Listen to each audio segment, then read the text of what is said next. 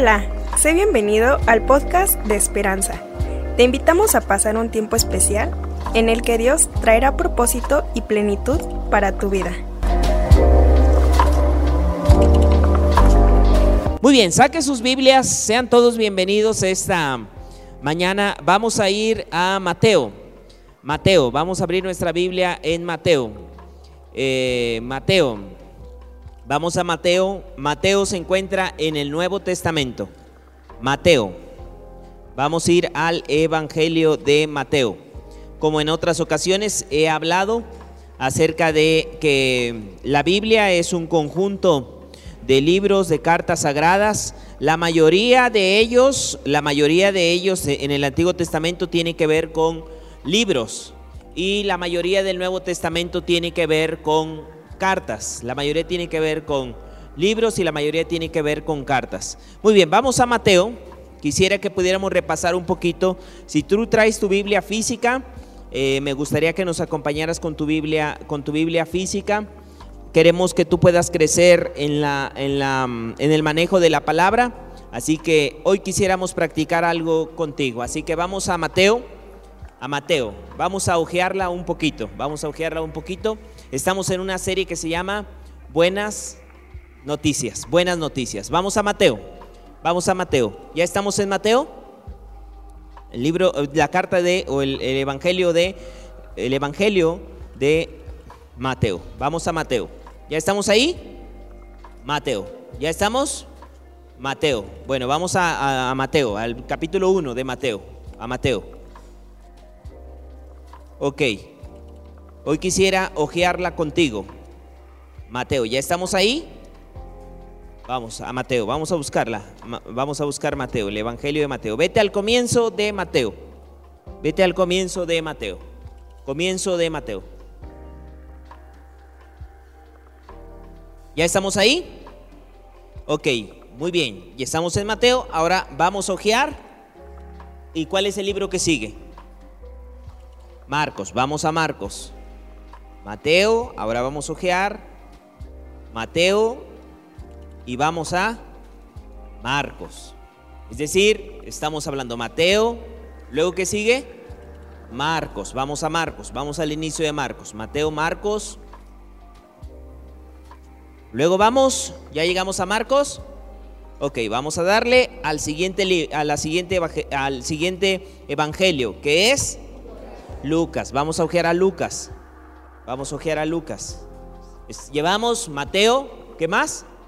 Marcos y llegamos a Lucas. Entonces vamos a Lucas, vamos a Lucas. ¿Ya llegamos a Lucas? Ok, ahora vamos al siguiente evangelio. Mateo, Marcos, Lucas y Juan. Vamos a Juan. Vamos a ojear Juan. Vamos a ojear a Juan. Quisiera despegar algunas de sus hojas, ¿verdad?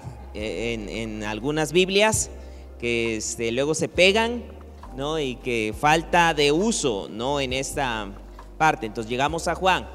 Entonces hemos repasado cuatro cositas, ¿verdad? ¿Cuál fue?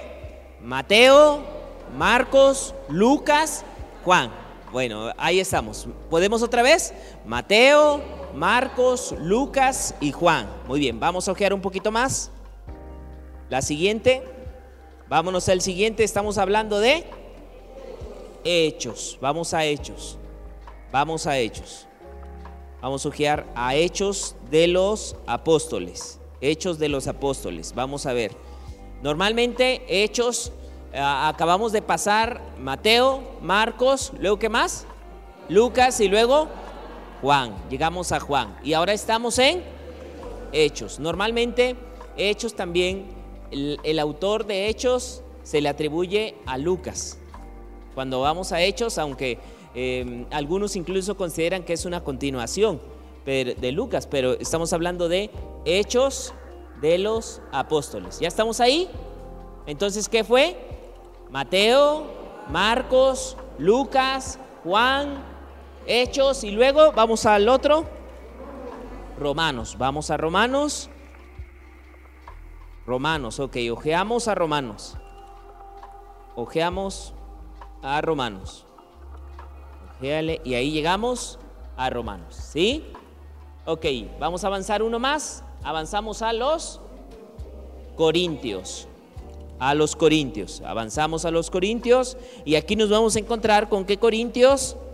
Esta carta está dividida en dos. ¿sí? Hablamos de Corintios, primera de Corintios y la segunda carta a los Corintios.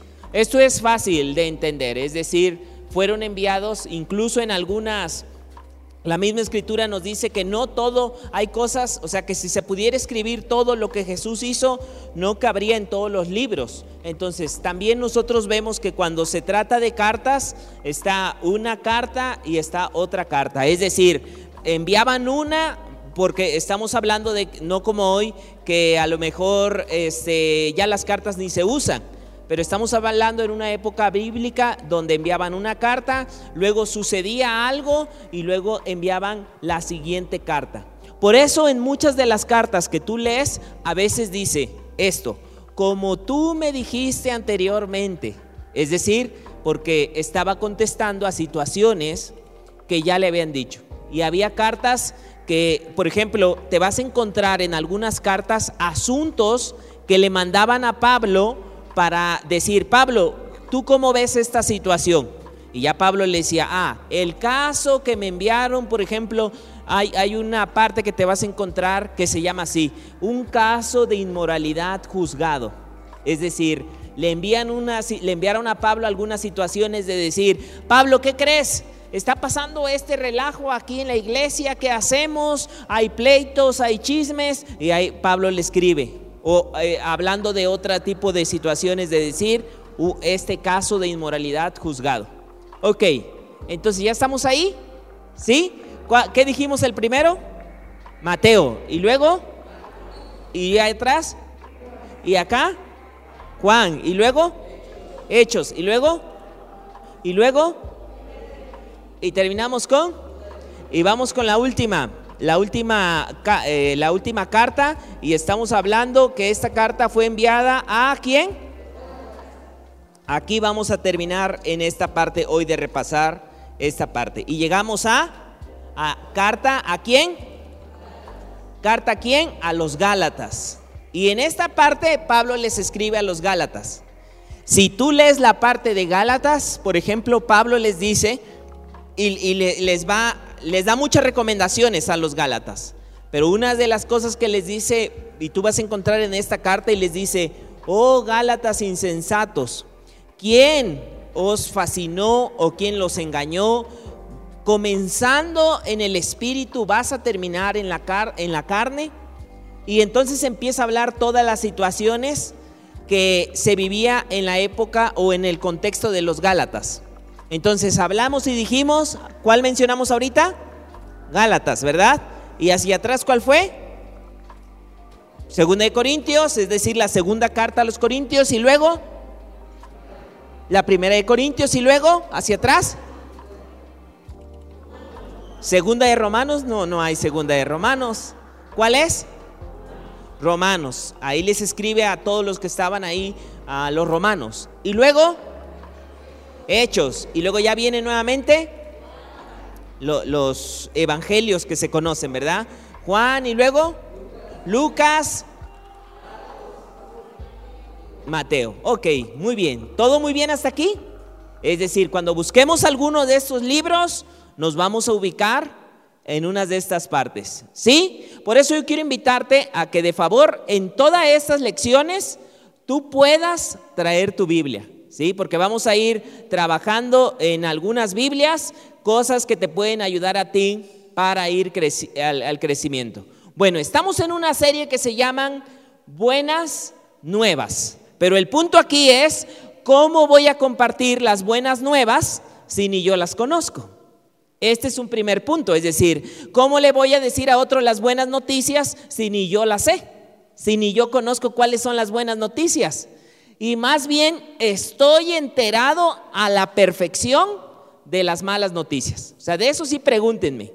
Que en la feria cobraban VIP en el Teatro del Pueblo, que ya le subieron, que ya se canceló esto. O sea, de todas las malas noticias estoy bien enteradito.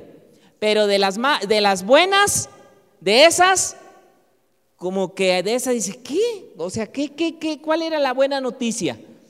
Pero de las malas estoy bien informado, ¿no? Que pasó esto, que le hicieron esto, que pasó, sucedió esto al vecino, que pasó. Es decir, de las malas estoy, ¿cómo se puede decir? Bien enterado. Pero de las buenas ni yo las conozco. Y es lo que pretendemos en esta serie. No tan solo avanzar por avanzar, sino que tú y yo vayamos avanzando con una gran profundidad en todo lo que hacemos. En todo lo que hacemos. Ahora, estamos en esta serie que se llama Buenas noticias. Ahora, hace ratito comenzamos hablando un poquito, o más bien comenzamos en la alabanza, hablando de, varias canciones que se entonaron. Y una de las canciones que se entonaron, déjame contarte un poquito, fue la de Ya no soy esclavo del temor. Ya no soy esclavo del temor. Pero fíjate que en estos o en los días anteriores o en las semanas anteriores, encontramos a, una de nuestras hijas, la más pequeña, cantando en su habitación esta alabanza. Y estaba, ya no soy esclavo del temor. Y estaba cantando ella, y ya era de noche. Y nos dio curiosidad y, ya ella estaba solita, se estaba durmiendo solita y fuimos y le dijimos, eh, pues ¿qué pasaba? Y dice, lo que pasa que tengo miedo. Dice, tengo miedo y, em, estoy cantando para que el miedo se me vaya. Ya no quiero tener miedo. Déjame decirte que la palabra también en la alabanza es palabra cantada. Y sabes, al momento que tú y yo nos reunimos, también para adorar y cantar, nuestra alma, nuestro espíritu se va fortaleciendo. Por eso, qué importante que tú y yo estemos llenos de la palabra de Dios. Qué importante esto. Ahora, hace, hace poquito,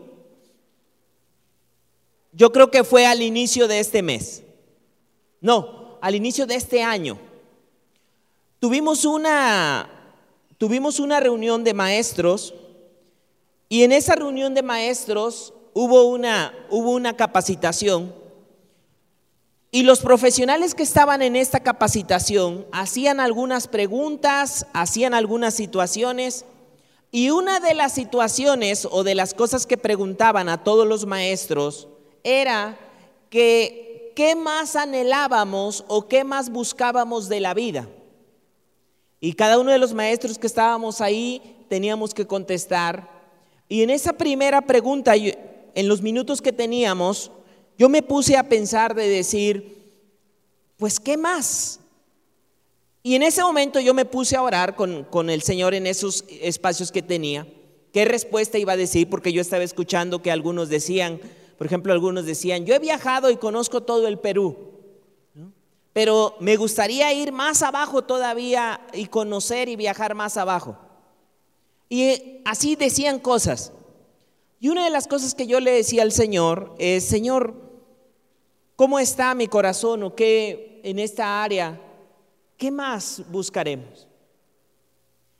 Y una de mis respuestas, y, me dio mucha risa a mí, pero también a todos, porque todos se rieron, fue algo que les dije, miren, no es que no quisiera viajar, no es que estoy en una depresión profunda y ya me quiero morir y todo lo veo negro, pero la verdad ya me morí, les dije esto, ya me puedo morir en paz. Y todos se rieron y dice, dicen, oye, ¿cómo que ya te quieres morir? Digo, no, no, no, no me confundas lo que estoy diciendo. No digo que ya me, que ya me quiero morir. No, quiero vivir muchos años. ¿no? Y yo siempre he dicho que lo que habla la Biblia de esas promesas de más de 100. Pero una de las cosas que he podido ver es decir, estoy en paz con Dios, ¿Estoy en paz conmigo mismo? ¿Estoy en paz con las personas que me rodean? Esa fue una de las primeras preguntas. Hace poco se acercaba, o sea, hace poco como lo, aquí lo dieron a conocer, se acercaba un año más de mi vida y empecé a meditar en esta misma pregunta. Y entonces empecé, mi esposa me hizo una pregunta de decir, ¿qué vas a querer de cumpleaños? Y yo le dije, mira, no es que no es que no quiera nada, no es que esté deprimido, Pero la verdad es que no, digo, no es que no necesite y que diga, vamos por más, pero no, ni, incluso yo le decía, en broma, le decía, ni, ni pastel compres. No, eh, compro pastel cada vez que se me antoja y celebramos, aunque no sea el cumpleaños. Ahora, de esto empecé a escribir algo que hoy quiero compartir que se llaman lecciones de un año más. Porque platicando con mi esposa, mi esposa me dijo algo, me comentó y me dijo, oye, me gustaría escribir para las nuevas generaciones. Específicamente me gustaría escribir acerca de la sexualidad. Me gustaría ayudar a las nuevas generaciones a poder guiar una buena sexualidad o una sexualidad plena, porque creo, me, comentaba mi esposa, que echar a perder muy joven en malas decisiones esta área, no disfrutas a una plenitud lo que Dios tenía preparado en muchas áreas. Y me gustaría ayudar a, a esas nuevas generaciones a escribir.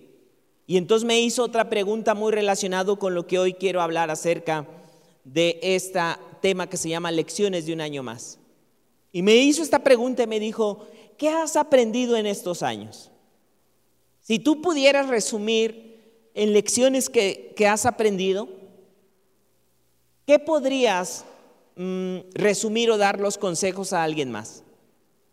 Me quedé pensando porque como tú bien sabes, acabamos o estamos en un proceso de duelo de algunas familias. Y estar en la madrugada platicando todavía con algunos seres queridos, con nietos, de decir, oye, eh, ¿qué, ¿qué pasó con tu abuelito? O sea, desde diferentes perspectivas las diferentes vidas y eso me llevó a escribir algunas lecciones que no considero que sean, digamos, mm, lo máximo, pero tampoco creo que sean consejos para desecharlos totalmente.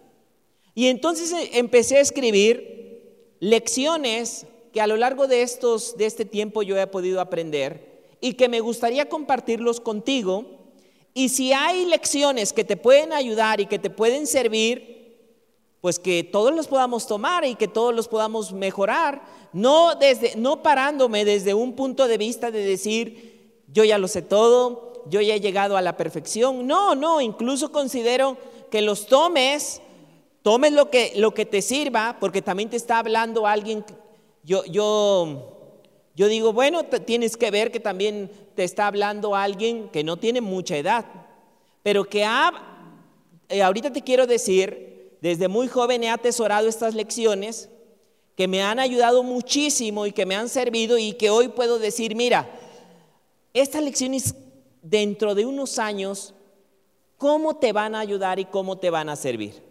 Y me gustaría compartirte estas lecciones. Muchas de ellas, todas están basadas en la, en la escritura, pero te los voy a mencionar platicadito cada una de estas lecciones, porque son varias y son muchas. Yo me ponía a pensar esto, si en algún momento ah, ah, vi una, vi, vi alguna entrevista de alguien que le preguntaban esto y me acordé al momento de escribir estos puntos de decir, pues sería bueno escribir esto de lecciones de un año más. Te voy a dar algunas lecciones que yo he aprendido a lo largo de esta corta vida.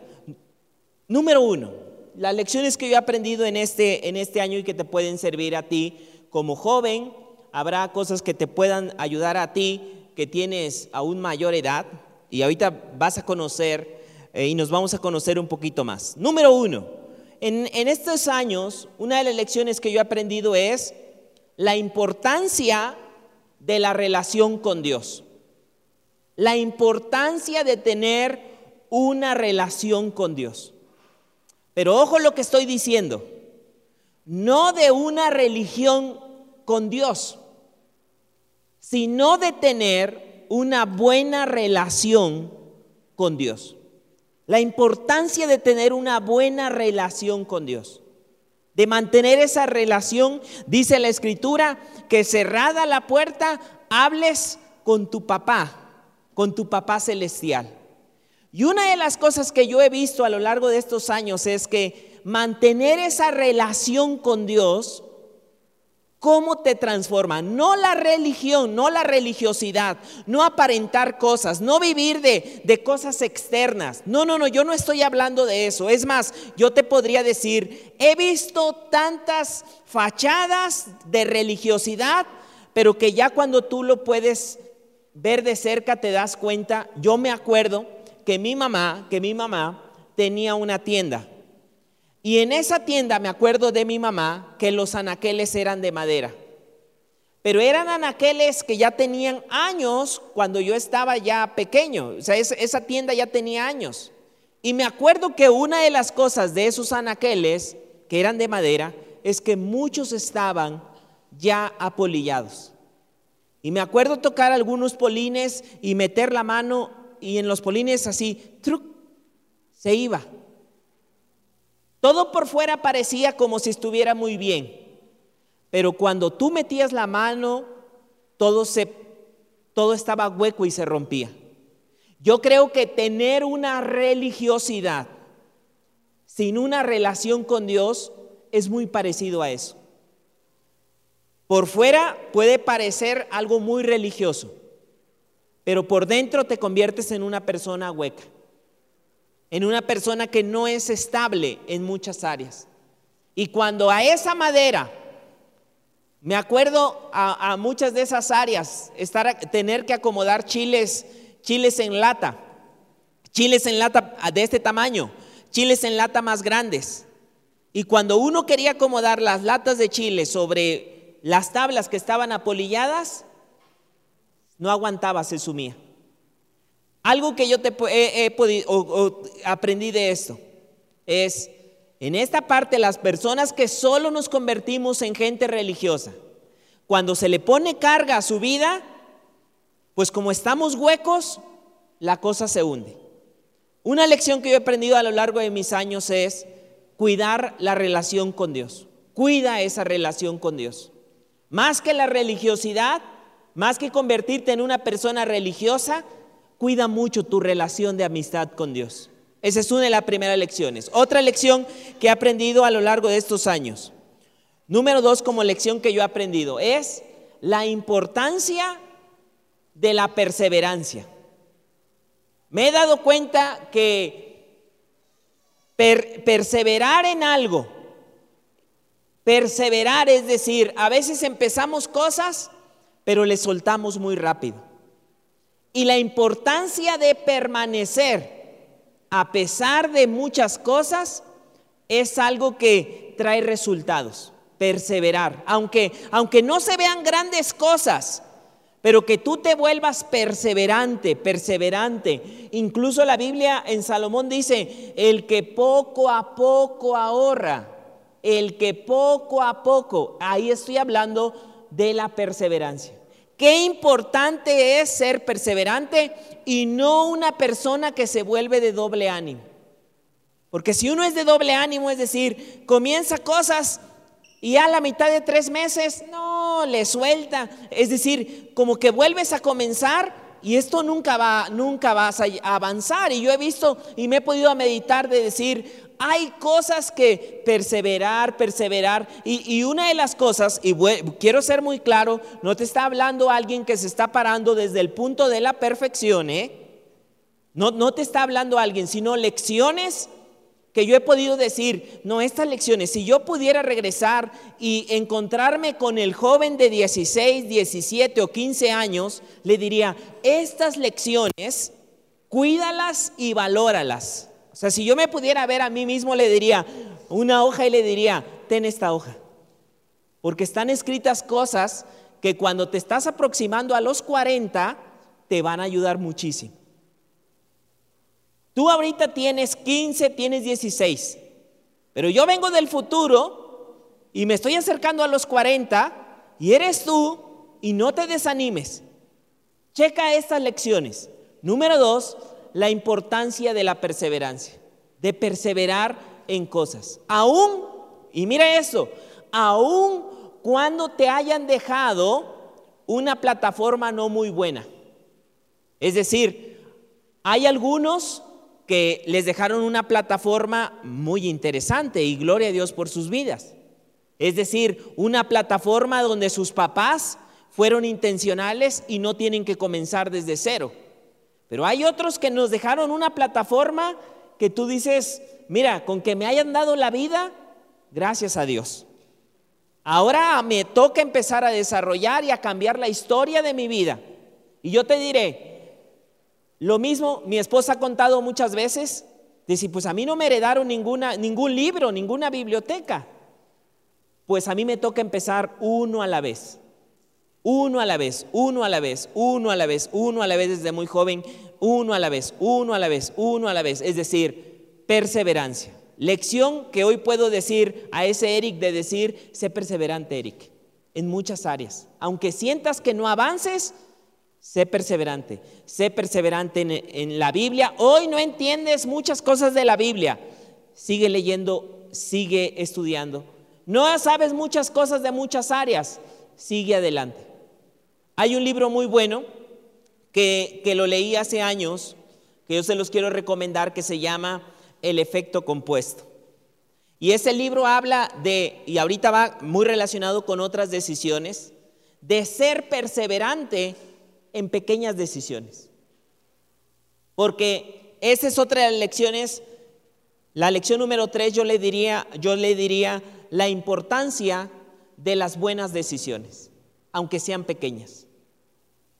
Porque las buenas decisiones se van juntando y crean un efecto que a lo largo de la vida te dejan en un lugar que tú puedes decir, wow, no pensé que esta pequeña buena decisión se fuera sumando, sumando, pero ¿sabes qué es lo que va pasando? Se genera algo que se llama efecto bola de nieve. Es decir, si tú ves una bola de nieve puede empezar como algo muy pequeño, pero luego la bola de nieve empieza a agarrar fuerza y empieza a agarrar más, más, más, más, más, más, más, más, más, más. Y entonces ahora sí, quítate de en medio del camino, porque la bola de nieve que se ha generado se ha aumentado. Y he aprendido algo a lo largo de mi vida. Tanto las buenas o las malas decisiones se generan efectos bola de nieve, aunque sean pequeñitas. Una mala contestación, una mala actitud, se te va generando efecto de bola de nieve y también llega a pasar al revés. Pequeñas buenas decisiones van a influir en tu vida y te van a conducir a un lugar que cuando menos lo esperes se generan efectos bolas de nieve. ¿Qué es lo que a veces llega a suceder? Cuando ya vemos esa bola de nieve muy grande, a veces nos sorprendemos y decimos, pero ¿cómo llegué aquí? ¿Pero por qué está sucediendo esto? ¿Cómo es que llegó a pasar esto? Pero las pequeñas buenas decisiones, un día a la vez, un día a la vez, pequeñas buenas decisiones, un día a la vez, pequeñas buenas decisiones. La importancia de las buenas decisiones. Se van acumulando y te van dejando en un lugar efecto bola de nieve. Otra cuestión, Lecciones, yo diría la importancia de definir tu éxito. La importancia de definir tu éxito. Yo hablé en toda una mm, en toda una prédica acerca de que definas qué es para ti éxito. Porque el éxito para ti no va a ser lo mismo que para otra persona. Si tú intentas compararte con alguien más, vas a vivir muy frustrado. Tienes que aprender a definir entre tú y Dios qué es el éxito o cuál va a ser el éxito o el propósito para el cual tú naciste. Pero no vivas comparándote. Comparándote con aquel de decir, pero es que aquel tiene tres títulos universitarios y yo no fui a la escuela. Tu propósito y tu éxito puede ser diferente. Yo creo en la preparación, pero si yo tengo que ser sincero en muchas áreas, porque yo veo que hay gente que se limita y dice, ah, es que yo no estudié, es que yo no hice esto, es que yo no hice esto en la vida.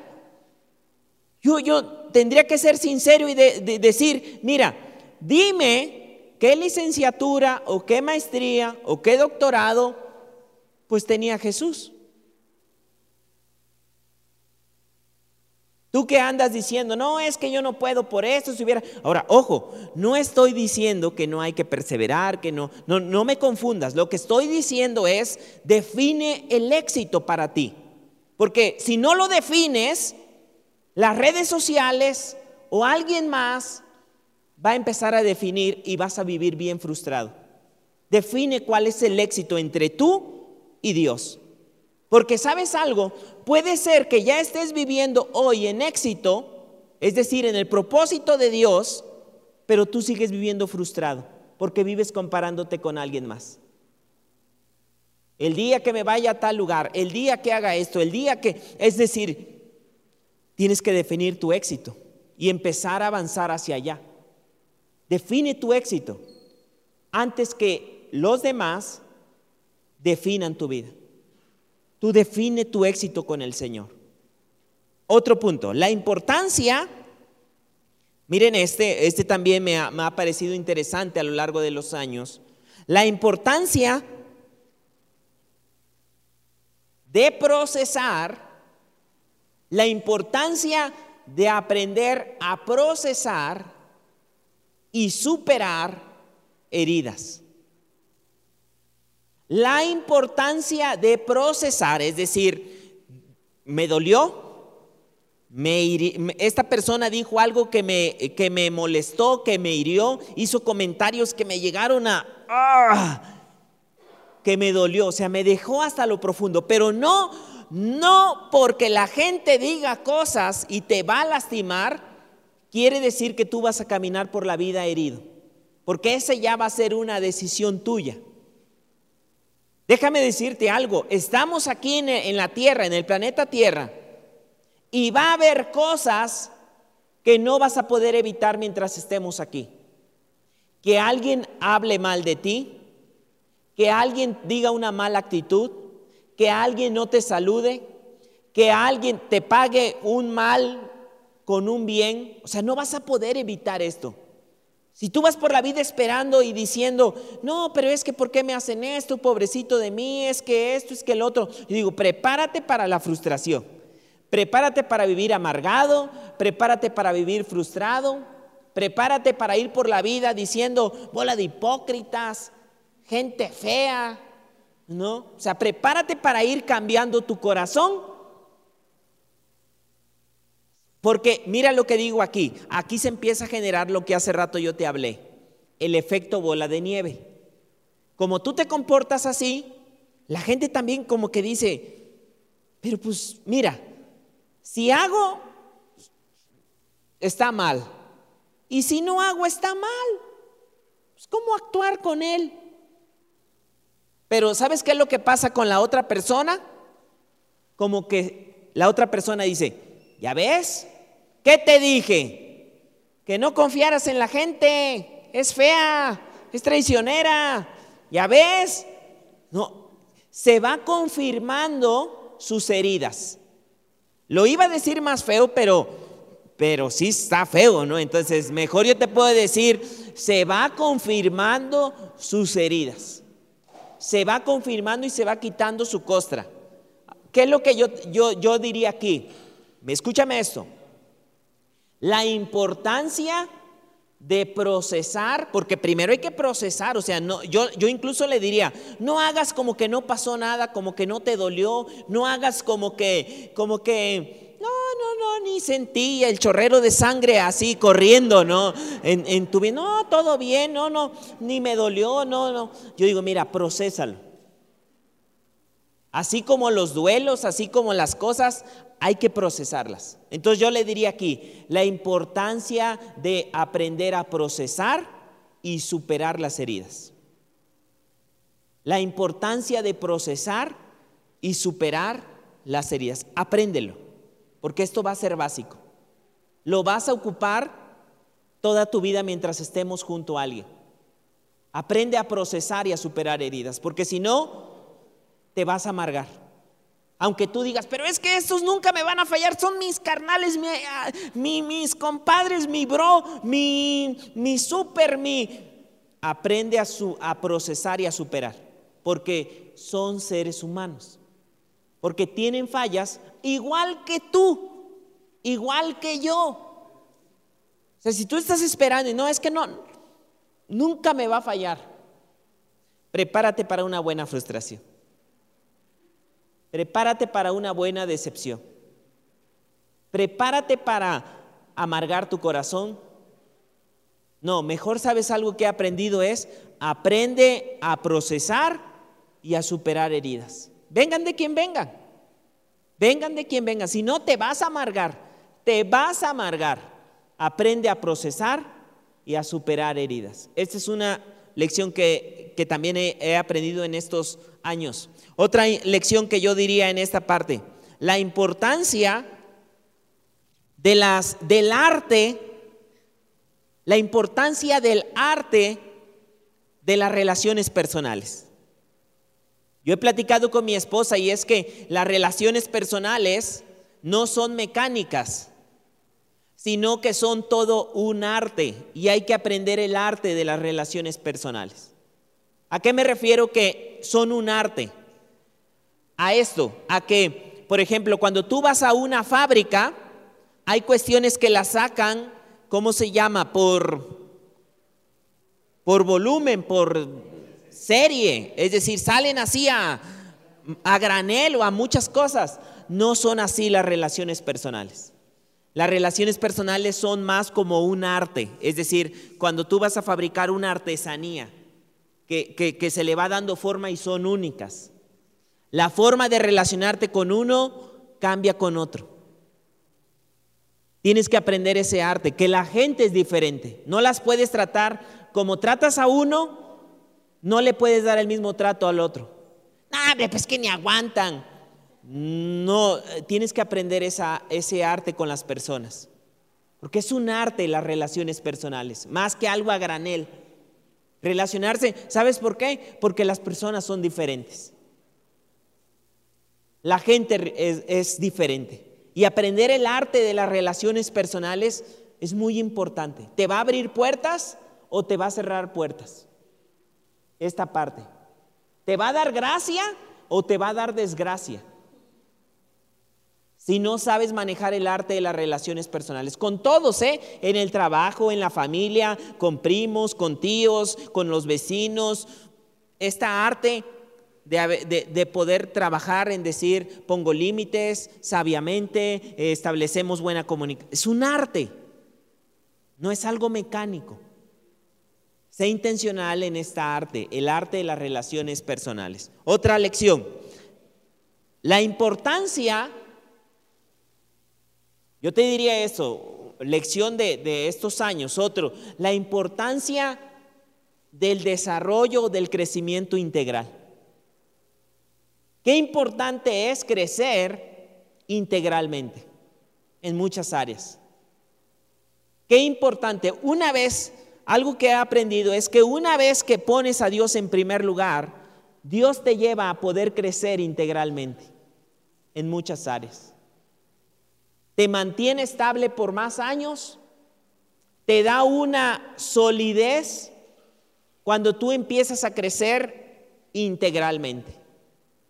Algunas lecciones que vienen, yo las pude o las pude haber resumido en algunas otras cosas pero yo las quise tener y poner bien claras, aunque algunas vas a ver que se, tocan con otras. Otra, otra lección que yo, he, que yo he aprendido en esta parte, la importancia de renovar tu mente. La importancia de renovar tu mente. Aquí la Biblia nos dice en Romanos 12:2 que no nos conformemos a este mundo o a este siglo, sino que renovemos nuestra mente. Y algo que yo te puedo decir es, renuévate constantemente. Aprende a renovar tu mente. No se quede, que tu mente no se quede con ideas viejas, con cuestiones. Aprende a renovarte en el Señor. No te cierres a decir, no, no, no, yo ya lo sé todo, yo ya. No, aprende a renovarte. Deja que Dios sea tu maestro. Renuévate en muchas, no importa la edad que tengas. Aprende a renovarte en el Señor, en todas las áreas de tu vida. pegándolo con la lección anterior que era del crecimiento integral. Deja renovarte, ideas nuevas, fortalécete en el Señor, renovar tu mente. Otra lección, la importancia, la importancia, esta es una de las, de las lecciones que yo te podría decir, Eric, esta que no se te pase aunque tú lo consideres un poco tedioso, aunque tú lo consideres que no, decir, ¿y esto en qué me va a ayudar? La importancia de definir principios y valores. Define tus principios y define tus valores. Define tus principios y define tus valores. Te va a dar una estabilidad en tu vida, en tu matrimonio, en tu trabajo. Define qué cosas sí y qué cosas no vas a hacer. De antemano. Defínelas. Yo las tengo, déjame contarte algo. Yo en muchas áreas puedo ser no tan disciplinado. Pero hay otras áreas que yo soy extremadamente disciplinado, que me gustaría decirte que, que así nací, pero no, no, no, estás una gente imperfecta que aprendió lecciones y esta sería una. Define tus principios y tus valores. Yo lo tengo por escrito y lo tengo en audio. ¿Cuáles cosas son mis principios y mis valores? Y me puedo ir al baño y me puedo estar lavando los dientes y tengo el audio escuchando de decir, estos principios te tienes que conducir. Y mientras estoy haciendo otras cosas, estoy meditando y estoy pensando, esto esto que estoy haciendo o esto que voy a hacer o esto que hice en el día coincide con mis principios o mis valores? ¿O no coincide? ¿O hay, hay áreas que tienes que corregir, Eric? Hay áreas que, dices, no, no estás viviendo de acuerdo a tus principios y valores que has definido. Diario, diario, o sea, no es algo que, no, no, no, o cuando me voy a lavar la cara, o cuando voy a hacer algo rutinario, vuelvo a estar diciendo, esto que voy a hacer está de acuerdo a mis principios y mis valores, pero ojo, si no los tienes definidos, ¿cómo? Es más fácil tomar decisiones cuando ya los tienes definidos. Si no los tienes definidos, lo haré, no lo haré, será del Señor, no será del Señor, estará bien, qué me hace sentir, qué no me hace sentir, dame una señal. Hay cosas que, que yo digo, es que ya ni siquiera deberías de pedir confirmación, porque ya la Biblia te está diciendo,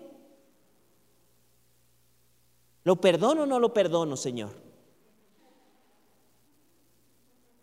¿Qué hago, Señor? ¿Qué hago? Señor, mándame, mándame una señal del cielo. Digo, es que llevarse, llevar la vida sí es muy pesado con tantas cosas que hacer porque no tienes claridad en muchas cosas que ya están pues definidas. Y si ya están definidas, no sé si, si cuando, ah, por ejemplo, yo me acuerdo cuando tú vas a comprar tela en alguna parisina o en alguna tienda, yo he visto que las de, los de parisina o cuando vas a comprar alguna área, alguna tela o alguna área, a veces en sus mesas, ya ves que tú llegas ahí y dice, me da de esta tela, agarran el rollo y ¡pum! lo botan ahí a la, a la mesa, pero la mayoría de ellos, la mesa, o un, día también fui a comprar alambre, y estos también me sorprendieron, estos tipos. Esto de la, de, primero de la tela, ya tenían o ya tienen ahí en su mesa el metro marcado o algunos ya lo tienen en cinta. Entonces fácil, ellos llegan y pum, botan el rollo. ¿Cuántos va a querer? No, pues deme tres metros. Allá lo va a recoger. ¿Por qué? Porque ya tienen la medida ahí. Ya está ahí el patrón de medida. Ya tomar las decisiones es fácil, es porque ya está ahí. Pero si ellos no tuvieran definido esto, si no tuvieran definido esto, diría, ¿cuánto va a querer? Tres. Y entonces podría empezar con su brazo, con una cuarta, con algo. Pero la otra persona diría, oye, ¿sí me estás dando tres? Tus brazos son muy chiquitos. ¿no? no tienes una medida clara de, ¿no hay algo más claro que te pueda ayudar a tomar decisiones? ¿Sabes qué es lo que hace el metro? Ayuda a tomar la decisión. ¿Qué es lo que va a hacer que tú definas tus principios y valores? Te ayuda a tomar decisiones diarias. ¿Hago esto o no lo hago? Estoy viviendo, por ejemplo, uno de los principios, yo, y es claro, lo he platicado aquí con ustedes, de decir, los valores o, o principios con los cuales yo quiero vivir es con el fruto del Espíritu Santo. Y he definido, y se los hemos compartido a ustedes en hojas, de decir el amor. Por amor a Dios leemos la Biblia, por amor a Dios leemos el devocional, hablamos la verdad en amor. Por amor a Dios crecemos integralmente. Luego el gozo. Diario vivimos intencionalmente y ponemos un buen o traemos un buen ambiente. Entonces yo me pregunto, me hago esta pregunta cada día. En mi matrimonio, con mis hijas, ¿hoy estoy poniendo un buen ambiente o un mal ambiente? ¿Estoy dejando que el estrés o la presión me controle o, o el gozo del Señor? ¿Cómo es, es decir, ¿qué es lo que estoy haciendo? Mi comportamiento con el metro de ahí es más fácil, porque si no yo voy perdiendo el rumbo. O sea, yo voy perdiendo, no sé si tú has visto, hace poco tuvimos que medir el terreno de aquí atrás, pero es fácil perderse, poner una seña y decir, de aquí a allá, ¿verdad? 10. Eh, y ya van, este, ¿Cuántas llevábamos aquí? Dijimos que, ¿cuánto dijimos? Once, ¿no? Y entonces, ¿sabes lo que vas haciendo? Vas perdiendo el rumbo. Cuando te das cuenta estás bien chueco. Pero lo mismo pasa en la vida. Si no defines, cuando te das cuenta, estás bien chueco. Y no se siente. Y estás bien perdido. Y ya tu carácter y todas tus, tus decisiones, estás perdido. Y no se siente. Esto es lo más peligroso que yo he visto a lo largo de la vida. No se siente. Un día no se siente. Ya cuando te das cuenta tú dices, oye, pero ¿por qué yo tengo este matrimonio que... O sea, ay, mejor me quedo a trabajar 25 horas más. ¿No? Porque este ambiente está, yo siempre he dicho, ¿quién pone el ambiente en tu matrimonio? Ustedes dos. Aquí hay unos responsables que ponen un mal ambiente. Y en parte tiene que ver el diablillo. Pero también otros dos individuos, ¿no? Que no han definido muchas cosas. Entonces, es más fácil así. Pero ¿cómo lo vas a hacer si no has definido tus principios y tus valores? Se pierde uno. Defínelos, siéntete a, a definirlos y luego sé creativo en constantemente decir, estoy viviendo con gozo, estoy, por ejemplo, a mí me recuerda mucho la paz la paz me recuerda mucho a esto. Creemos cuando hablo acerca o cuando hablamos del principio de la paz. Creemos en la buena comunicación que nos lleve a tener paz del Señor. Es decir, si hay cosas que como que traemos atoradas, mis principios y mis valores me llevan a la buena comunicación, porque creo en la paz. No me llevan a decir, no, no tengo nada, Me lo guardo, no lo digo. No, no, no. Ahora, ah, luego se une con otros, pero a lo que yo voy es, si tú valoras la paz, yo valoro la buena comunicación y por, por eso creo en la buena comunicación. Hay gente que pues, no, ya déjalo así, ya ni lo arregles. No, hay malos entendidos. Yo creo en la buena comunicación, yo creo en la paz. Dios me llama a vivir con paz. No voy a ir a reclamarle, ni a gritarle, ni a decirle sus cosas. No, no, no. Creo, creo, creo en la buena comunicación. Escucha bien lo que estoy diciendo. Buena comunicación. Porque el principio de la paz me dice la buena comunicación. Quiero mantener la paz si yo sé que hay algún malentendido, tengo, no dejo crecer cosas porque se generan efecto bola de nieve. Entonces, ahora, ojo aquí, ¿qué estoy diciendo? La, Eric, define tus principios y valores. ¿Saben que yo he visto en, buena, en buena onda aquí? Eh? No, no es son, em, ¿cómo se puede decir? Yo empecé comenzando esto y diciendo, toma lecciones que te sirvan, no, no, no las escribí pensando en, en ti, no diciendo, ah, este comete estos errores. No, no, no, no, no, no, no pensando en echar piedras. No, no, no, no, no. Por eso quise explicarte todo, esta parte. Pero ¿sabes qué he visto en esto? Que, y va muy relacionado con otro que ahorita lo voy a mencionar, pero define tus principios y tus valores, qué sí y qué no. ¿Qué sí y qué no? ¿Sabes que he visto mucho en el cristianismo, confundido con muchas cuestiones? El peligro de la inmadurez y el emocionalismo. Mucha gente, estas son sus medidas. Si se da, es de Dios. Y yo digo, es peligroso esto. ¿Sabes por qué? Porque va a haber cosas incorrectas que se den.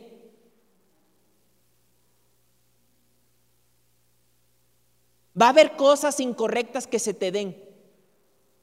Y si, y si tu medida es, no, pues si se da es de Dios. Te puedo poner ejemplos en todas las áreas. Se puede dar una relación extramarital con un amigo, con una amiga, y tú puedes decir, pero es que se está dando. Hay otros que se votan, o sea, la, la, puntada así, el atrevimiento de decir, Señor, mira, si tú no es de, si no es tuyo, quítamelo. Así yo lo agarro, pero yo digo, o sea, si esa es tu medida de principios y valores, como que, Señor, mira, tú quítamelo, porque ya sabes que yo agarro. Eh, si esas son tus medidas, no hay principios y valores. Porque va a haber cosas que se van a dar, pero tus principios te dice, no va de acuerdo. Sencillamente no. Alguien te puede decir, mira, te vas a ganar una buena feria, solamente hay que hacer eh, estos movimientos chuecos. Ay, Padre, ¿será tuyo? No, ¿será, será que tú me estás? Digo, no te hagas bolas. Si tu principio te dice que no hay que robar, pues o sea, ¿qué más estás Pero si tú te dejas llevar por esas cosas que dice, sí se da. Va a haber cosas que se van a dar y son de Dios, y va a haber cosas que Dios te va a decir no, y va a decir, va a haber cosas que Dios te dice, espérate. Y hay que aprender porque los tiempos del Señor son perfectos. Entonces, en esto yo te diría, define principios y valores. ¿Qué sí? ¿Qué cosas no? ¿Con qué áreas te vas a definir? ¿Te van a ayudar a lo largo de los años a ser más rápido, a no cargar tantas cosas y a poder caminar mejor? El principio, la importancia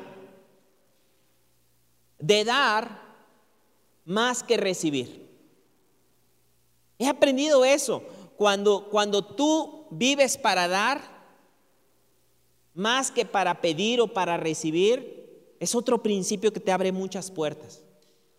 La importancia de dar más que exigir.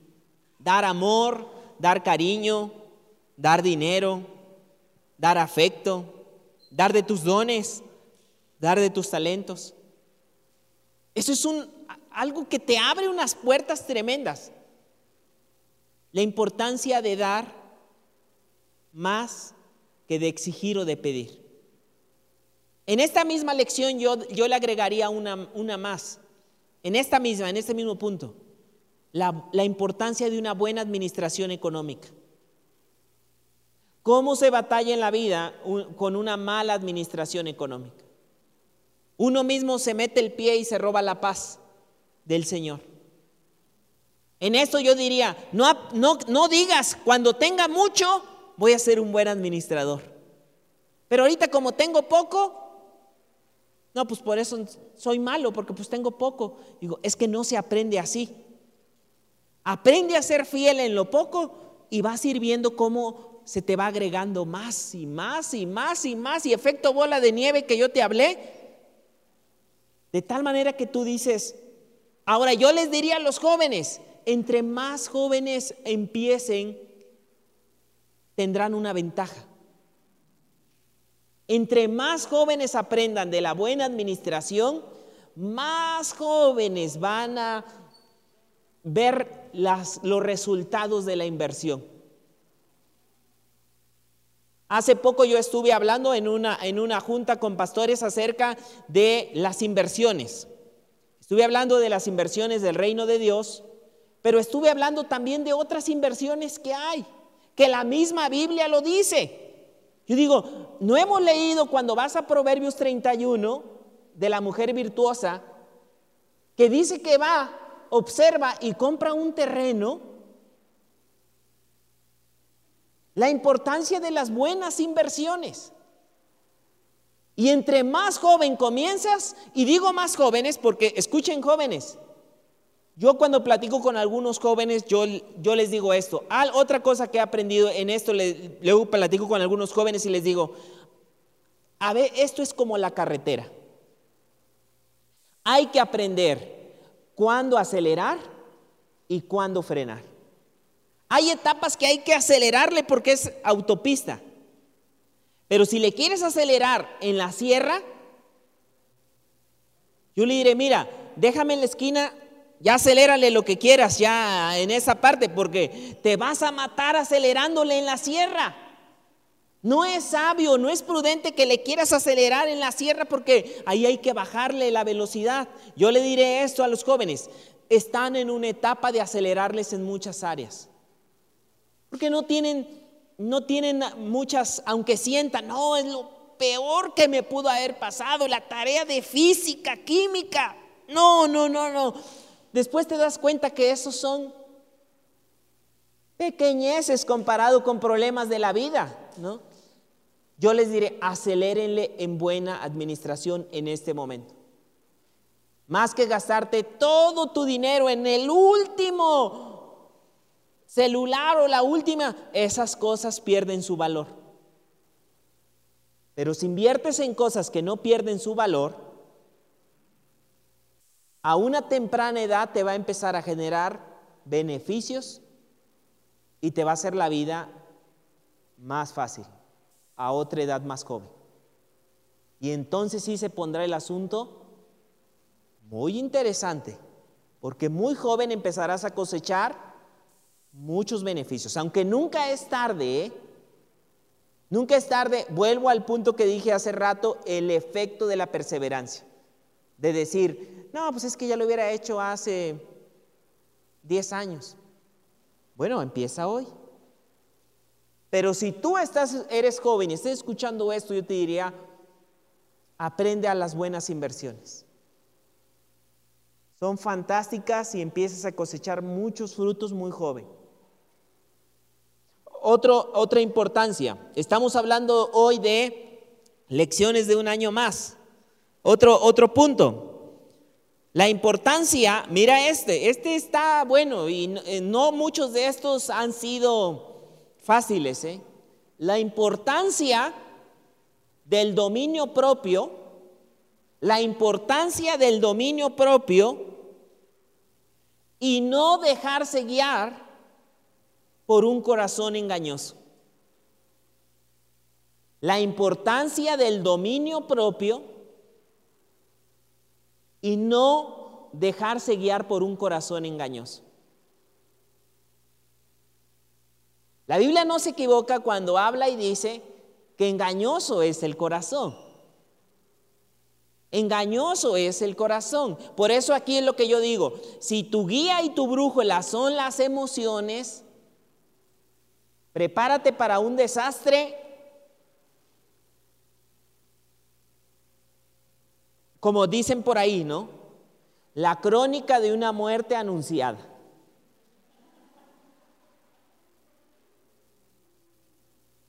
Porque si tú dejas guiarte Voy a, volver a repetir esto. La importancia del dominio propio y no dejarse guiar por un corazón o por el corazón engañoso. Porque si tú haces esto, vas a tener 25 amor de tu vidas. Dice, no, este sí es el amor de mi vida. Y yo digo, mira, las emociones van, vienen, a veces uno dice, no, no, no, esto es, yo digo, tranquilo, procesa, lo procesa, procesa, procesa esa, esa, e, ese corazón. No te dejes guiar por ese impulso. No digas, ah, tomo este arrebato. Por eso empiezo diciendo esto. La importancia del dominio propio. Recuerda algo, graba, grabémonos muy bien esto. Pablo le dijo a Timoteo, te ha sido dado.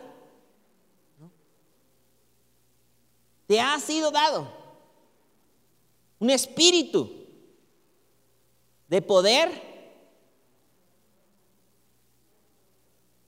de amor, es decir, te ha sido dado un espíritu en el cual puedes ejercitar dominio propio. No porque vayas a un menú tienes que agarrar de todo. Lo mismo es en la comida que en las relaciones personales. No porque en la vida veas cosas bonitas, ya quieras deshacer tu matrimonio. Dominio propio, dominio, ejercitar ese dominio propio es muy fundamental la importancia del dominio propio y no dejarse guiar por un engañoso corazón. Hay momentos que yo tengo, escribo en mi teléfono algunas lecciones y pongo, Eric, no dejes que los impulsos dominen tu vida. Recuerda que quien domina tu vida es Dios, tus principios, tus valores. Va a pasar, va a pasar. Es como cuando vas a una compra, entras a Coppel, ves ese mueble y dices, no, sin él no puedo. No, no, no, yo tengo que comprarlo, lo necesito, yo esto, y digo, tranquilo, dominio propio, no, dominio propio. Si no es el tiempo, dominio, déjalo pasar. Después te das cuenta y dices, no, no, no era. Cuando baje la emoción, te das cuenta y dices, no era tan fundamental. Pero si te dejas llevar por cada impulso que, no, es que, es que, tranquilo, ora, salte de ahí, medita con Dios, busca guía. Tranquilo, la importancia de dominio propio. De decir, no, gracias. No lo necesito. Yo me acuerdo, te voy a contar un secreto. Yo batallé en algunas áreas en esta parte. Te voy yo después meditaba en esto. Cuando estaba muy joven, bueno, sigo joven, ¿no? Hasta yo mismo me tengo que, que, pero yo estoy hablando, yo estoy hablando de edad de 13, de 14 años, a eso me refería. Al igual que muchos de ustedes, empezamos a trabajar muy jóvenes. Y a esa edad yo me acuerdo ir a, a las fiestas a, meserear o trabajar de mesero a esa edad. Y yo me acuerdo que una de las cosas que mi papá me decía, que mi papá me decía, cuando íbamos a las fiestas, me decía, come todo, aprovecha ahorita que hay. Y había cosas que yo ya no quería. Pero mi papá me decía, hijo, ya no va a haber. Tómate dos, tres refrescos. come más barbacoa, come más, come más y, métele más, aprovecha, no seas tonto, come ahorita que hay. Y había momentos que yo pues comía y aso, me sentía tan mal de tanta comida, tantas cosas. La filosofía de mi papá era mucho de eso. No, no, no, no, ya ahorita métete de todo. Pero yo después, aquí viene el otro principio que yo te hablé, la importancia de renovarse. La importancia de renovarse en la palabra, de renovarse y decir, ¿qué necesidad tengo de meterme todo esto. No ejercito ni mi dominio propio. Sí hay, pero el hecho de que haya no quiere decir que ya por eso yo me voy a descoser. Y, tuve, y después leí una parte donde decía que tú sí sea sí, que tú no sea no. ¿No? Ponle cuchillo a tu garganta. Eh, eh, ponle cuchillo a tu garganta quiere decir pon límites, ¿eh? no te vayas a poner un cuchillo en la es la versión este. Pero Reina Valera sí dice eso en, la parte. Ahora, cuando vemos ya en, otra traducción habla esto, ejercite dominio propio. Yo dije, bueno, ¿qué necesidad? No, Señor, ayúdame. Cuando sea no, así me lo pongan o me lo pongan aquí. No, gracias. No. Es dominio propio que decir en, en, esta parte de decir la importancia del dominio propio y no dejarse guiar por un corazón. ¿Sabes qué es lo que llega a suceder? Que esto se te corre a otras áreas. Se te corre, no se siente como, pero se corre a otras áreas. ¿Sabes por qué? Porque el que toma las decisiones eres tú. Entonces, lo que haces es que tu carácter se empieza a acostumbrar a eso. En un área, pero después se corre a otras. De decir, no, en un área financiera, en un área de la comida, en un área de las relaciones personales. No, pues yo tengo mi esposa, yo tengo mi esposo. A un proverbio dice, bebe el agua de tu propia cisterna. ¿Por qué vas a andar tomando en otros pozos? No. Qué bien, que sean felices, hay más hombres y mujeres. Qué bueno. Que agarren los que no tienen. No, yo ya tengo, ya, ya, tú ya tienes. ¿No? Y, y, y voy a luchar y le voy a pedir al Señor cómo florecer esto que tenemos y vamos a luchar por eso. La importancia del dominio propio y no dejarse guiar por un corazón engañoso. Desde muy joven hasta muy, muy, muy grande. Esto nos puede pasar a todos. Otra lección. La importancia de, de mantener un espíritu enseñable. Qué, importancia, qué importante mantenerse con un corazón enseñable.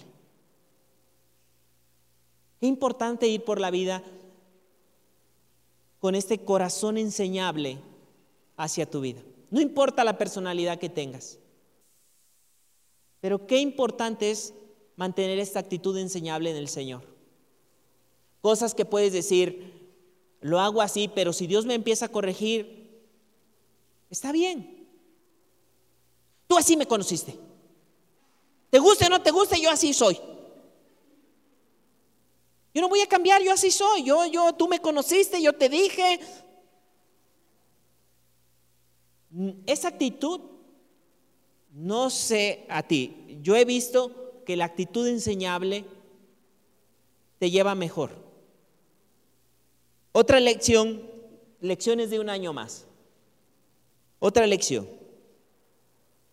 La importancia, mira, este, este va más para jóvenes, esta va más para jóvenes. Estoy hablando, si yo regresara en el tiempo y hablara con ese joven que todavía no ha hecho muchas cosas, eh, te digo que le daría esta lista y le diría, checa cada uno de los puntos. Este yo le diría a ese joven que está soltero y le diría la, la importancia de elegir con quién te casas. Sé sabio en elegir con quién te casas. Observa muchas áreas eh, y yo le diría, observa algunos puntos aquí con esa persona con la cual te vayas a casar. Aunque tú digas en muchas áreas, no, pero eh, sé sabio, va a definir tu vida, no sabes cuánto. Te vas a ahorrar infinidad de dolores de cabeza, infinidad de pleitos. Elige sabiamente a tu pareja. Yo les diré en, esta parte, mira, busca la otra, no te dejes guiar por un corazón engañoso. Sé sabio, sé sabio, sé sabio, observa los pequeños detalles.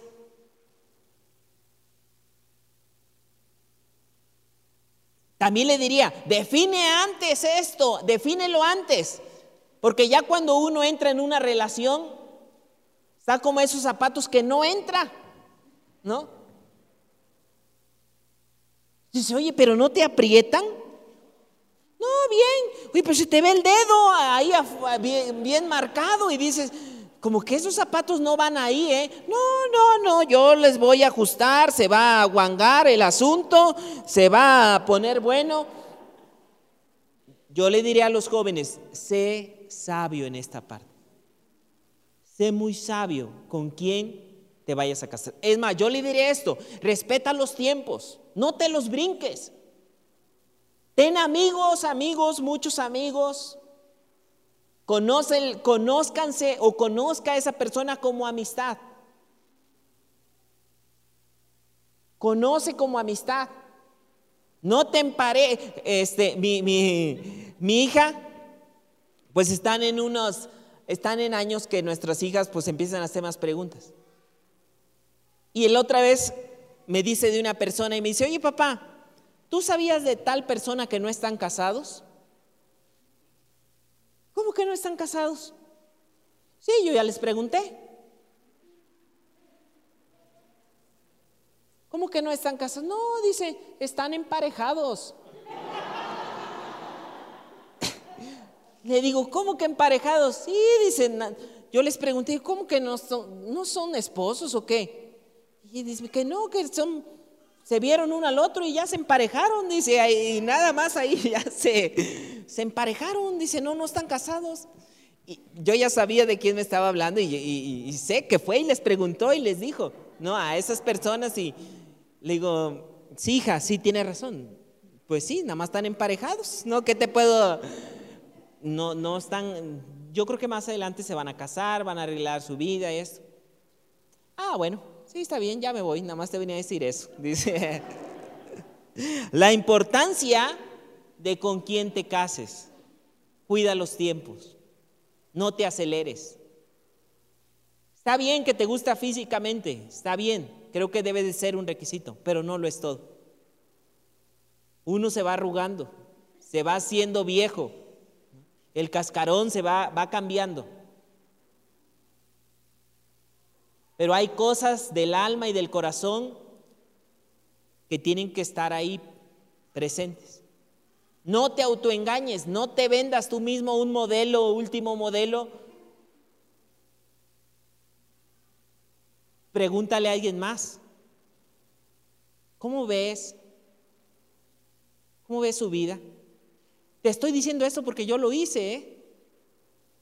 Yo me acuerdo, y aquí está mi esposa, no teníamos amigos en comunes, pero antes de, dijera a mi hija, de emparejarnos y luego casarnos, yo me acuerdo ir con, amigos sabios de la congregación y decir, oye, ¿cómo ves a tal persona? Con amigos, con amigos maduros, ¿eh? No estoy hablando de ir con otro que está más perdido que tú, no en, esa, en esa parte, no, alguien más centrado. O sea, de ir con alguien más centrado y decir, por eso yo creo en hablar todos los temas. Es decir, ¿cómo ve, hermano, la, actitud de tal persona?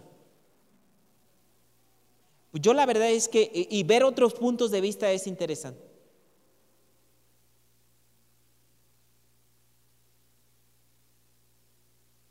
Yo me acuerdo, les voy a, les voy a contar algo. Bueno, mejor no se los cuento.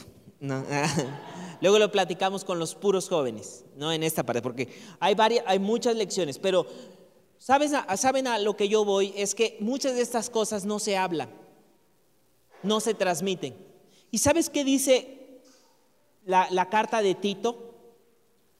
La carta de Tito dice, en esta parte se le aconseja a Tito que las mujeres, y lo, sobre todo en esta se refiere a las mujeres, pero yo creo que el principio es enseñar a las otras generaciones. Les dice a las mujeres más grandecitas, enséñenle a las más jóvenes, denles lecciones de vida, lecciones para que ellas puedan aprender a cómo comportarse en muchas áreas. Lee Tito, en Tito te lo dice, que le da ese consejo a los que estamos más grandecitos. Las mujeres más castas, más puras, más grandecitas, denle consejos y lecciones para que les sea más fácil, para que ellas las tomen y pueden ayudarles mejor a guiar su vida. Vámonos a, a otra lección. La importancia de con quién te cases, ya lo hablé. La importancia, mira esta también, la importancia de las correctas amistades. La importancia de las correctas amistades. A un Pablo le decía, no te engañes. Las malas conversaciones corrompen las buenas costumbres. Y sabes, vuelvo a este punto, no se siente.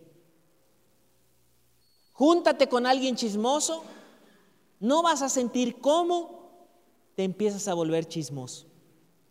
Aún la Biblia dice, no te juntes con el del mal genio, no sea que aprendas de él.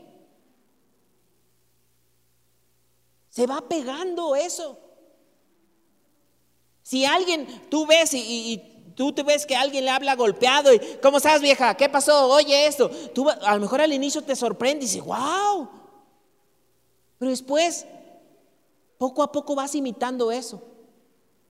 No se siente como tú se te va pegando. Hay una hierba, hay una hierba, yo, yo ahora que fui a trabajar al campo, yo tampoco la sabía. Y me dice mi mamá, ah, me metí a un, a un monte, fui a trabajar un monte tremendo. Yo no sabía ya, andaba trabajando, andaba ahí y me dice mi, mi, mi, mamá, me dice, ya estás lleno de mala mujer. Ah, caray, dije, más respeto. Dije, si ahora sí tienes mala mujer.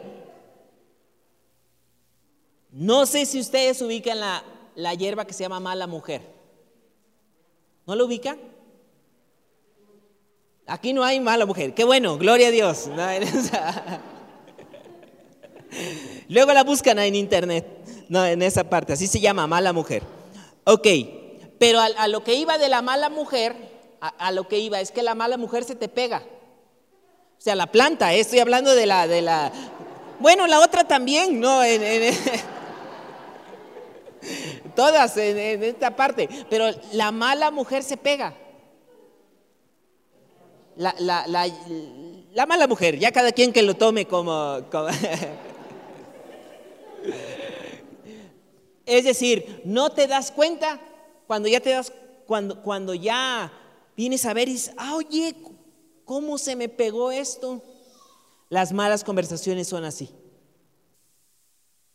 Júntate con alguien que trate amorosamente a su mujer, no te vas a dar cuenta cómo poco a poco tú también empiezas a imitar eso. No se siente. Júntate con una mujer chismosa, no se siente. Júntate con una mujer que cuida su peinado, no se siente como tú también empiezas. Oye, como que sí también. Júntate con una mujer al revés de no estar peinada, se te va a hacer fácil colgarte un chongo ahí al ahí se va. Se pega, todo se pega, muchas de estas cosas se pegan y no se siente y no se siente. La importancia de las amistades. Yo te diré a un joven, hay amistades que no te edifiquen. Joven, mediano o adultos, las malas amistades te van a llevar a un punto que te gusta o que no te guste. Y no se siente. Cuida tus amistades, yo te diré esto. El hecho, yo, yo manejo mucho esta parte de, los círculos. Puedes relacionarte con todos, claro. Pero en esos círculos luego vas metiendo, bueno, en este círculo, luego como Jesús, haz lo que Jesús. Él se relacionaba con todos, pero luego tenía doce discípulos. Es decir, no, no, no, no se dejaba guiar por todos, pero se relacionaba con todos. Pero tu círculo de amistad interno, que sea gente que ame a Dios, que tenga principios, que tenga valores. Y sé sabio en, pues es que yo lo quiero mucho. Pon límites. Ha habido amistades. Yo me acuerdo uno de mi juventud, una amistad padrísima. Pero Dios empezó a hablar de decir, ¿así te gustaría comportarte? De esta manera, burlona. Y Dios empezó a confrontar muchas cuestiones. Muy joven dije, Señor, aquí es donde se unen los otros, la actitud enseñable. Y todos los de arriba. Sí, Señor tengo que ser sabio.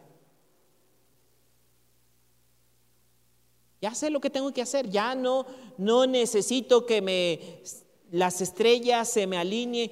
Me estás hablando, Señor. La primera lección que hablamos, la buena relación con Dios. ¿Me estás hablando, Señor? Sí, está bien. Dejamos todo clarito, o sea, no, no, no, Ahorita viene otra lección muy que, te voy a decir, pero no fui y le dije, ¿sabes qué? Dios me dice que tú eres malo, ya no me voy a juntar contigo. No, no, no, no. Sencillamente tú tienes que poner límites en tu corazón, decir, oye, fantástico esto, poco a poquito tus acciones y empiezas a acercarte a buenas amistades diferentes. Todo. Ahora yo te diré algo más, sean cristianas o no sean cristianas. Cuando estaba más joven yo pensé que todos los cristianos no, no cometen fallas. Son buenos todos. Después me di cuenta y dije, no, no, no todos, tengo que ser sabio. Vámonos ahí cerrando. Vámonos a esta parte. La importancia de aprender a trabajar en equipo. la vida se disfruta mejor aprendiendo a trabajar en equipo. La importancia de disfrutar cada momento. No esperes momentos especiales, también he aprendido esto, porque no te van a llegar, a, algunos se dan, otros no se dan. Si hoy mismo se dan o puedes crear un momento especial con tu familia, no esperes más. Disfruta cada momento.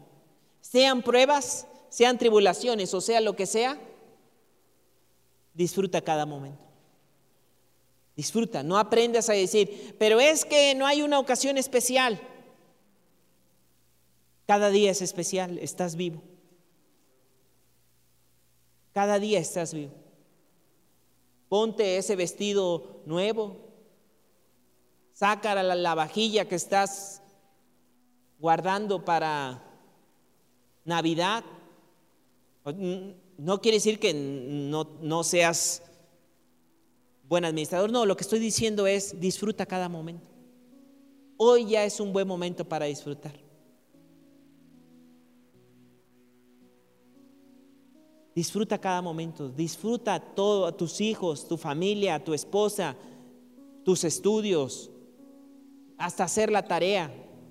Disfruta cada, cada etapa, toma esa actitud de decir voy a disfrutar cada momento. Siguiente lección,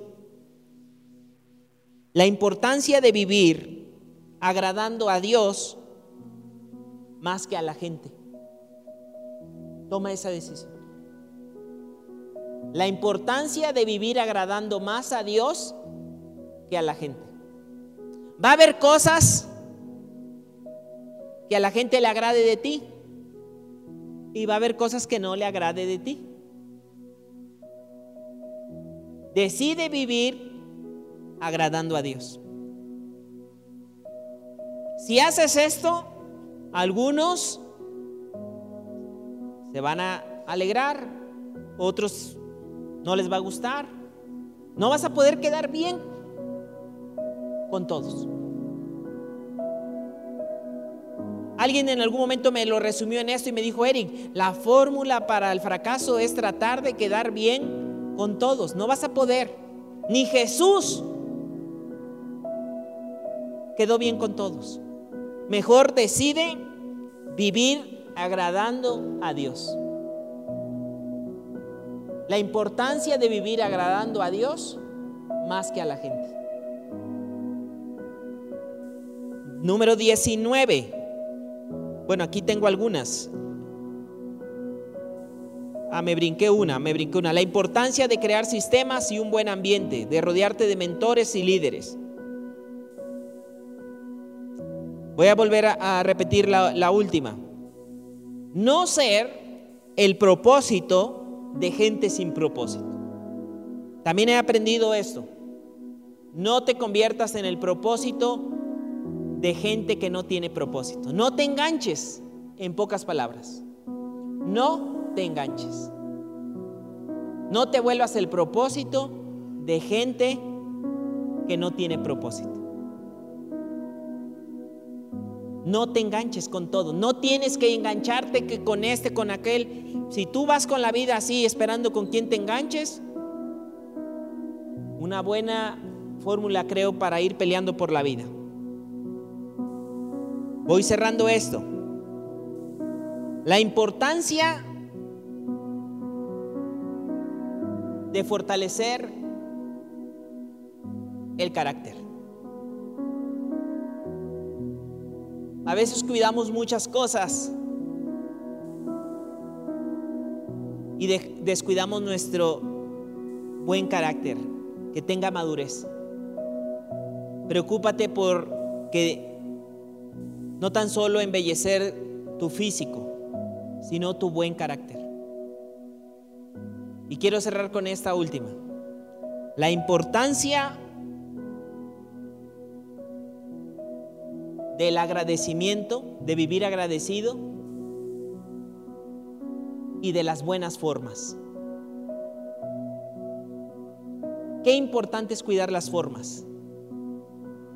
Puedes decir algo, pero si se hace de una forma equivocada, hasta se puede tomar a mal. La importancia del agradecimiento y de cuidar las formas. En todo, trata de cuidar las formas. Pero sobre todo esto que estoy diciendo es vivir agradecido. Gracias, gracias, o sea, por más que porque a veces nos acostumbramos a vivir más quejándonos agradecidos. Esperamos que este mensaje te ayude con tu desarrollo. Te invitamos a que puedas seguir esta conferencia en el canal de YouTube que estará disponible todos los miércoles. Esperamos puedas seguirnos en Facebook e Instagram como Esperanza. Los links están en la descripción de abajo. Hasta la próxima semana.